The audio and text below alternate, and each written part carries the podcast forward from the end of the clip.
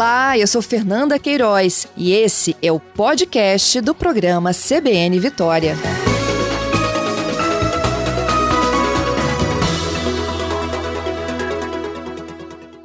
Doutora Leninha, bom dia. Que prazer tê-la conosco aqui na CBN Vitória de novo. Bom dia, a alegria é toda minha. É sempre uma grande honra estar na CBN, a rádio que toca notícias, né? Olha, que bom.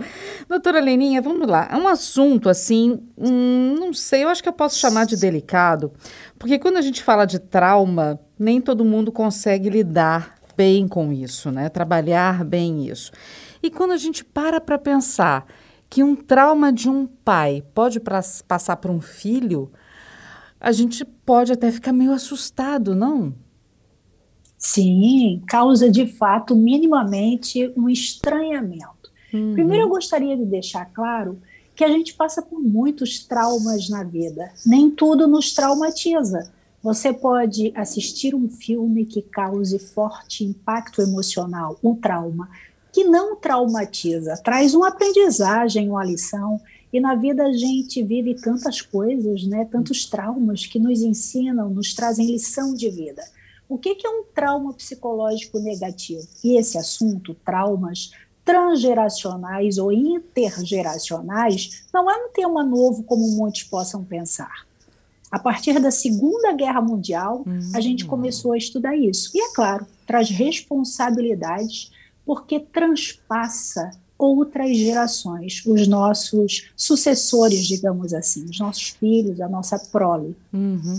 Eu, eu ia até perguntar sobre é, exatamente sobre isso, sobre a dimensão desse trauma, porque, é, a, como a senhora citou, Segunda Guerra Tivemos aí traumas é, de pessoas que viveram diretamente né, a situação, dos seus é, é, herdeiros, né, das gerações que vieram depois, e até a população mundial como um todo sente ainda né, o que, que foi aquilo, mas de uma maneira diferente.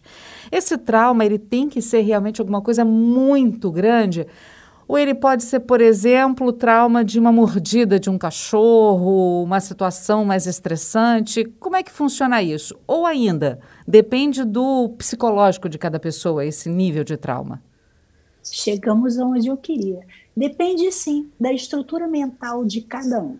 Por exemplo, imagine uma bancada onde eu coloco uma taça de cristal da Boêmia e um copo de vidro, desses de requeijão que a gente reaproveita, sabe? Uhum. Se eu derrubar dessa bancada os dois, qual que vai quebrar primeiro? Certamente a taça de cristal, ela é mais delicada, mais fina. Então a gente tem minimamente três grandes estruturas mentais: os neuróticos, os psicóticos e os perversos. A depender do nível de neurose, neurose é aquela pessoa dita normal, os neuróticos ele pode realmente se traumatizar com algo de menor escala para nós e para ele foi algo realmente traumático. Depende muito da estrutura mental de cada um. A guerra deixou todo mundo muito impactado. Uhum. Os sobreviventes do Holocausto foi aí que se deu realmente esse estudo, a comprovação. Ah, foi nesse período que vários, vários trabalhos conseguiram ser, comprovar né, que as gerações seguintes aos sobreviventes do Holocausto, por exemplo, apresentavam determinados comportamentos, como pesadelos, problemas afetivos e comportamentais, e que nos traziam de fato a evidência de que o trauma original eram dos avós, porém continuavam presentes de alguma maneira nos seus netos. E aí a gente chama isso de epigenética, uhum. aquilo que está sobre a nossa genética. Tem o genótipo e o fenótipo. E isso em contato com o meio ambiente, de forma até mais simples, eu poderia trazer como exemplo a convivência próxima de uma amiga de pai e filho, de mãe e filha, por exemplo, de alguém que é muito ressentido, não perdoa, amargurado. A própria convivência, eu estou falando de características emocionais, também toca o outro. Você sabe que uma das coisas ah, que eu considero que, que é altamente transmissível é a emoção. A emoção uhum. é altamente transmissível. Alguém que chega inundado, feliz, transbordando uma emoção positiva, ela deixa você vibrando naquele mesmo lugar, ela te inspira. Alguém que chega carregado, pesado, tomado por uma onda de emoção forte negativa, ela contamina você e arranca de você o que você estava carregando de bom, não é verdade? A gente sente uhum. isso no dia a dia. Imagina algo que é epigenético, que não transforma o seu DNA, mas que mexe na expressão do genoma, que mexe na manifestação do ser. É claro que altera, sim, e traz essa herança, essa carga. Uhum. Agora vamos lá, doutora. É, alguns dos nossos ouvintes podem estar nos ouvindo agora e pensando o seguinte: ah, mas, por exemplo, o trauma do Holocausto da Segunda Guerra, isso é histórico, todo mundo sabe disso. É só fazer uma conta que vai saber se um parente, um avô, um bisavô fez parte da guerra e tal. Mas e se for um trauma que a pessoa sofreu e nunca contou para ninguém? Vou dar o exemplo de novo do cachorro. Foi atacado por dois, três cachorros, sofreu um trauma muito grande, tem esse medo, mas a pessoa fez um tratamento, se curou, teve o seu filho e nunca contou essa história para o filho. Ainda assim, esse filho vai poder carregar alguma coisa desse trauma? Olha, em psicologia e em ciência, nada é tão 100% né, branco no preto. Tem aí os tons matizados no meio do caminho. Mas o que a gente fala aqui é da modificação epigenética, daquilo que deixa a nossa memória, ela vem carregada do que a gente chama de engramas. Então, aquilo que você viveu como forte impacto emocional, ainda que você não tenha contado para ninguém, está ali de alguma forma no engrama do seu cérebro, naquele caminho uhum. da circuitaria neuronal que traz para a gente expressões desse genoma, maneiras de viver a vida. Isso está no próprio corpo, né? A mielinização do cérebro quando estamos sendo constituídos no útero da nossa mãe, as reações dela sobre o ambiente externo influencia tanto na dinâmica interna desse organismo que afeta inclusive a formação do nosso corpo cada um traz o que a gente chama de traços de caráter e vai passar ainda pelas cinco fases do desenvolvimento psicossexual. Isso para nós psicanalistas, já.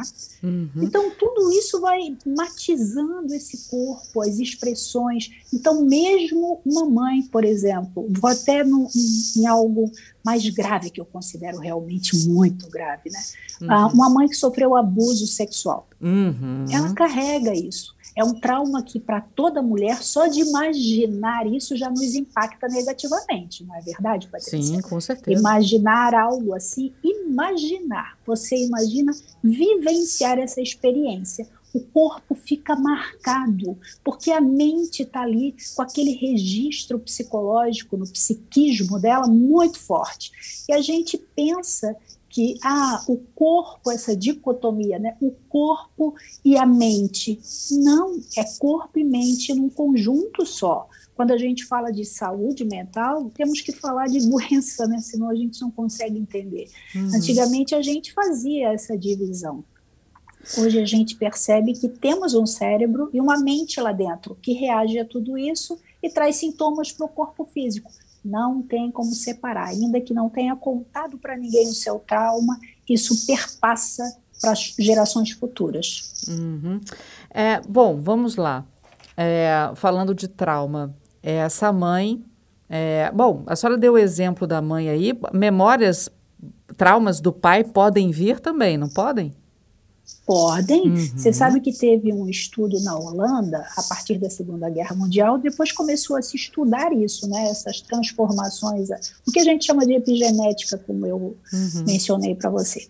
E na Holanda começou a perceber um certo grau de obesidade em, nas gerações que estavam ainda vindo, né? os mais jovens. E aí fez, traçou-se um paralelo a partir da, da guerra e as pessoas que tinham passado fome. Os netos não sabiam disso, mas guardava aquele registro no corpo. Então, guardar no corpo a gordura do alimento para atravessar momentos onde não teria uh, alimento, né? Só que isso não existia naquele momento na vida real. Então, eram marcas, a gente chama memória celular, memórias uhum. mnemônicas, anteriores a você.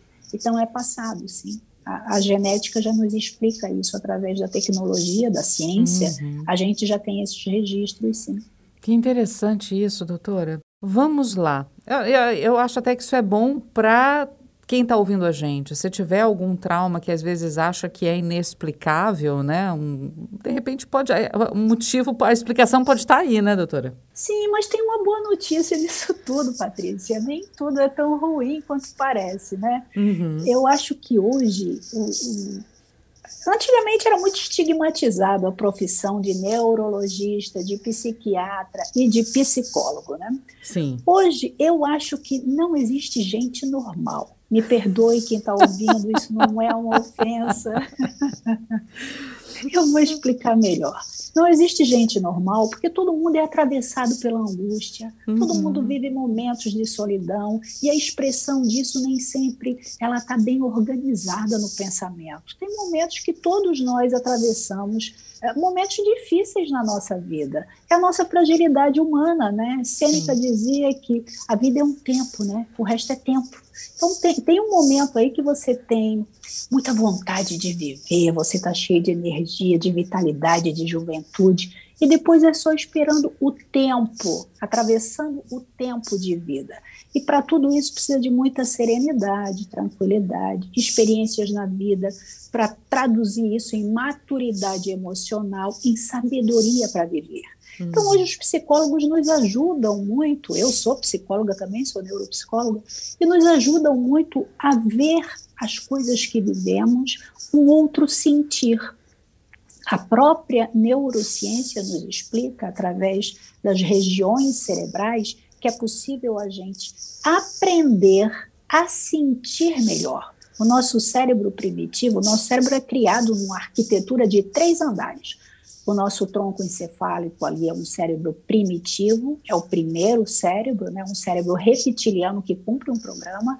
O cérebro mais no meio da cabeça, na parte posterior, que é um cérebro emocional voltado todo para o sistema límbico, e depois o neocórtex, um cérebro sapiens, homo sapiens, homem sábio, que é a última parte, fica aqui na nossa testa, com as funções executivas. Então, a gente sempre aprecia o mundo de forma emocional. Nós temos um aparelho perceptual dos cinco sentidos que percebe o mundo e traduz primeiro de forma emocional.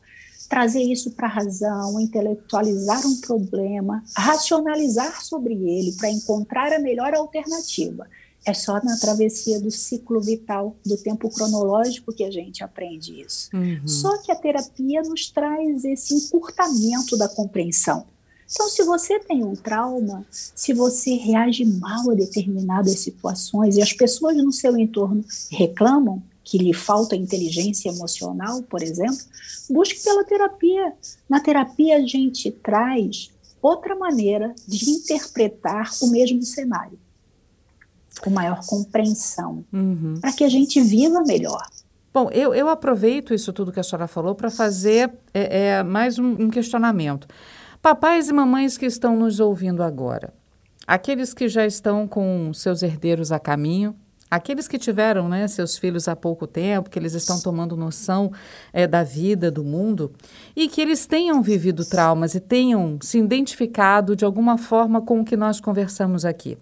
Eles podem é, é, prevenir que os filhos sintam o que eles sintam da forma como eles sentiram, eles têm como amenizar isso para as crianças, é, para que eles não se tornem também adultos tão traumatizados quanto os pais são. Dá para fazer isso, doutora? Eu acho que agir preventivamente, a prevenção ela é sempre mais inteligente e menos onerosa uhum. que a correção ou o resgate da saúde perdida. Então, consertar em si mesmo e já olhar para os seus filhos, observando determinados comportamentos que eles agem sem pensar, ainda não sabem por que estão reagindo assim as crianças, e os pais já têm essa percepção, por que não organizar o seu pensamento num processo terapêutico e encaminhar os seus filhos? Tem diversas formas de terapia, né? Principalmente para criança, a arte terapia, a expressão do falar brincando, ao contrário do que as pessoas pensam, a criança usa muito o pensamento mágico, a forma de expressão através da brincadeira, da arte. O brincar para eles é uma coisa séria. Então, por que não buscar algum recurso para si, do ponto de vista terapêutico e também para os seus filhos. Agir preventivamente. Hoje em dia não está mais com tanto preconceito, as pessoas não são mais tão estigmatizadas quanto antigamente era, né, de ir num psiquiatra ou num neurologista ou num psicólogo. Acho que isso caiu um pouco, as uhum. pessoas estão buscando, sim, sem saúde mental não existe saúde alguma, porque você não vai ter qualidade de vida. E atravessa o corpo, sim. Quando você está desorganizado de pensamento, está num sofrimento emocional muito forte, isso vai ressonar, vai reverberar na sua vida e nos seus relacionamentos. Então, como você muito bem, inteligentemente pontuou, a prevenção é muito melhor do que a correção ou o resgate, a recuperação dessa pequena falha aí no, do momento ruim da vida, né? É, Vamos eles, nos cuidar. Eles podem fazer isso juntos? O processo é o mesmo para um adulto e para uma criança? Não, são processos diferentes. A gente uhum. pode trabalhar terapia de família, uhum. e aí sim você cuida do sistema familiar. Você pode trabalhar terapia de casal, você cuida daquela conjugalidade. Né? Na família, a gente cuida da parentalidade. E o, o pai e o filho são parentes os pais, a mãe e o pai, eles têm um regime de conjugalidade, eles não são parentes. Então, é um outro processo terapêutico. Mas, uhum. às vezes, as crianças apresentam a sintomatologia. A causa, patologia, está na família, no modelo dos pais vivenciarem determinadas situações, né? No contexto do a vida urbana exige muito da gente, né? É verdade. Tá, tá todo mundo vivendo distantes, tudo é um instante, daqui a pouco não é mais nada. São a volatilidade das coisas está muito rápida, a maneira de se relacionar com a ausência do corpo Olha aí nós duas, eu estou aqui em Florianópolis, né, a, a, alguns quilômetros de distância. Tem coisas que a gente utiliza como ferramenta para o bem da nossa vida, mas está todo mundo meio adoecido com essa relação que falta o contato físico. Nada uhum. substitui a força da energia da presença física de alguém na nossa vida. É insubstituível.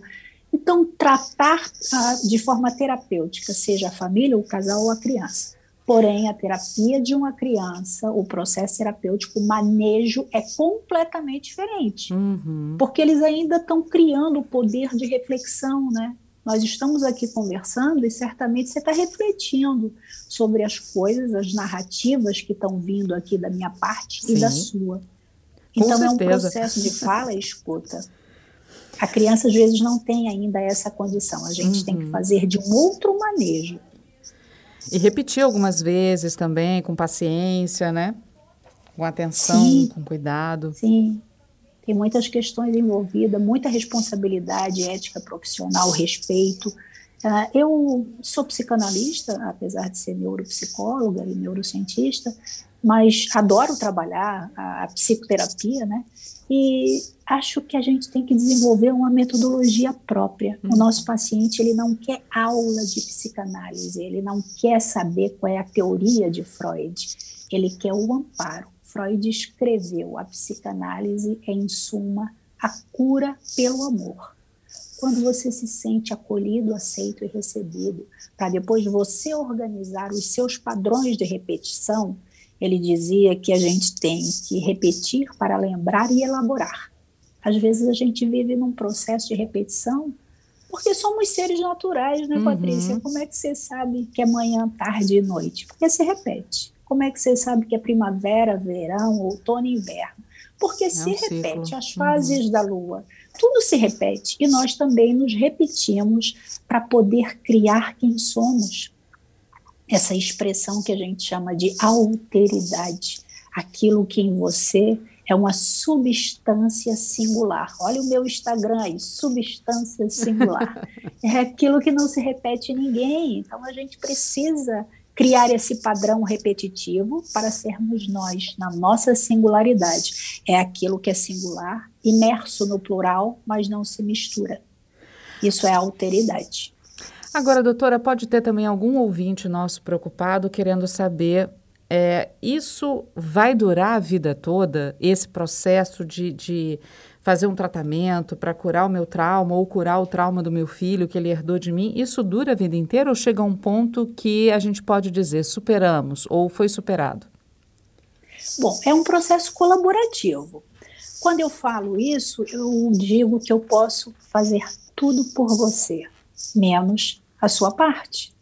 Quando a gente conversa sobre isso, Freud tinha uma pergunta que ele fazia aos pacientes dele: qual é a sua responsabilidade nessa a bagunça toda que está a sua vida, né? O que que você participa, em que grau?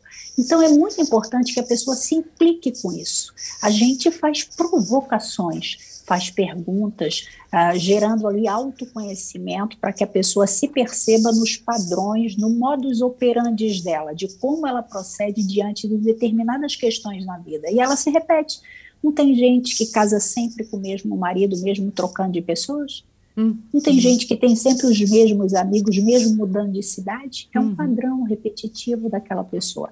Ela tem que observar isso. Então a gente começa com a queixa principal, com aqui e agora, e vai entrando numa cápsula do tempo. Voltando lá atrás, onde tudo começou, na infância, através da referência pai e mãe, as primeiras figuras de autoridade que a gente reconhece na vida. E a partir daí, como é que foi o complexo de Édipo, como que a gente atravessou as cinco fases do desenvolvimento psicossexual infantil, enfim, muitas questões que são psicanalíticas, que é a minha abordagem. Tem outros profissionais que trabalham com outra abordagem, e eu respeito, por favor, tá? Só estou falando da minha maneira. Uhum. Então, a gente tem que trazer um, um processo para que a pessoa se implique com isso, e ela queira, verdadeiramente queira tornar consciente todos os conteúdos inconscientes que a regem. Então, a gente usa, às vezes, testes projetivos para detectar traços de personalidade e trazer para o físico concreto, através do resultado daqueles testes, e mostrar para a pessoa. A gente realmente é regido pelo nosso inconsciente. Quantos movimentos, quantas falas, quantas sublimações de ansiedade que a gente pratica sem se dar conta e o outro percebe e vê. Doutora. ouvir também o que o outro tem a dizer sobre nós. Uhum. Doutora Sim, Leninha, Patrícia. Doutora Leninha, é sempre um prazer ouvir e, acima de tudo, aprender com a senhora, com as suas palavras, com os seus ensinamentos aqui na CBN Vitória. Eu agradeço imensamente essa conversa. Já deixo aqui as portas abertas da CBN Vitória para a gente conversar outras vezes. Inclusive, quero lhe sugerir falarmos sobre tratamentos. A senhora falou muito sobre essa questão de, de do preconceito que existia e isso está caindo por terra. Convido a senhora para conversar com a gente sobre como são os tratamentos atualmente. Será que as pessoas têm aquela ideia das quatro paredes e do divã e do psicólogo anotando ali no caderninho? Topa é conversar é comigo assim. sobre isso? Sim, com certeza, até para a gente desmistificar os processos, é uma relação real, verdadeira, não, não existe mais aquele preconceito de encontrar um paciente nosso na rua e não poder falar. A gente não precisa mencionar que ele está em tratamento, isso é uma questão dele, mas abraçar, beijar, cumprimentar, ser afetivo, né? Uhum. É, essas questões dos afetos, o quanto eu te afeto, o quanto por você sou afetada, pois que sejam trocas positivas e produtivas, como eu sempre tenho aqui na CBN, que dão tanto de vocês para mim, recebo tanto quando venho aqui, fico sempre muito honrada de aquilatar tantas pessoas de alto padrão para a minha vida. Muito obrigada. Nós que agradecemos, doutora Leninha. Convite feito, convite aceito e a gente vai marcar. Muito obrigada, viu? Eu que agradeço. Um beijão, Patrícia. Beijo, tchau, tchau.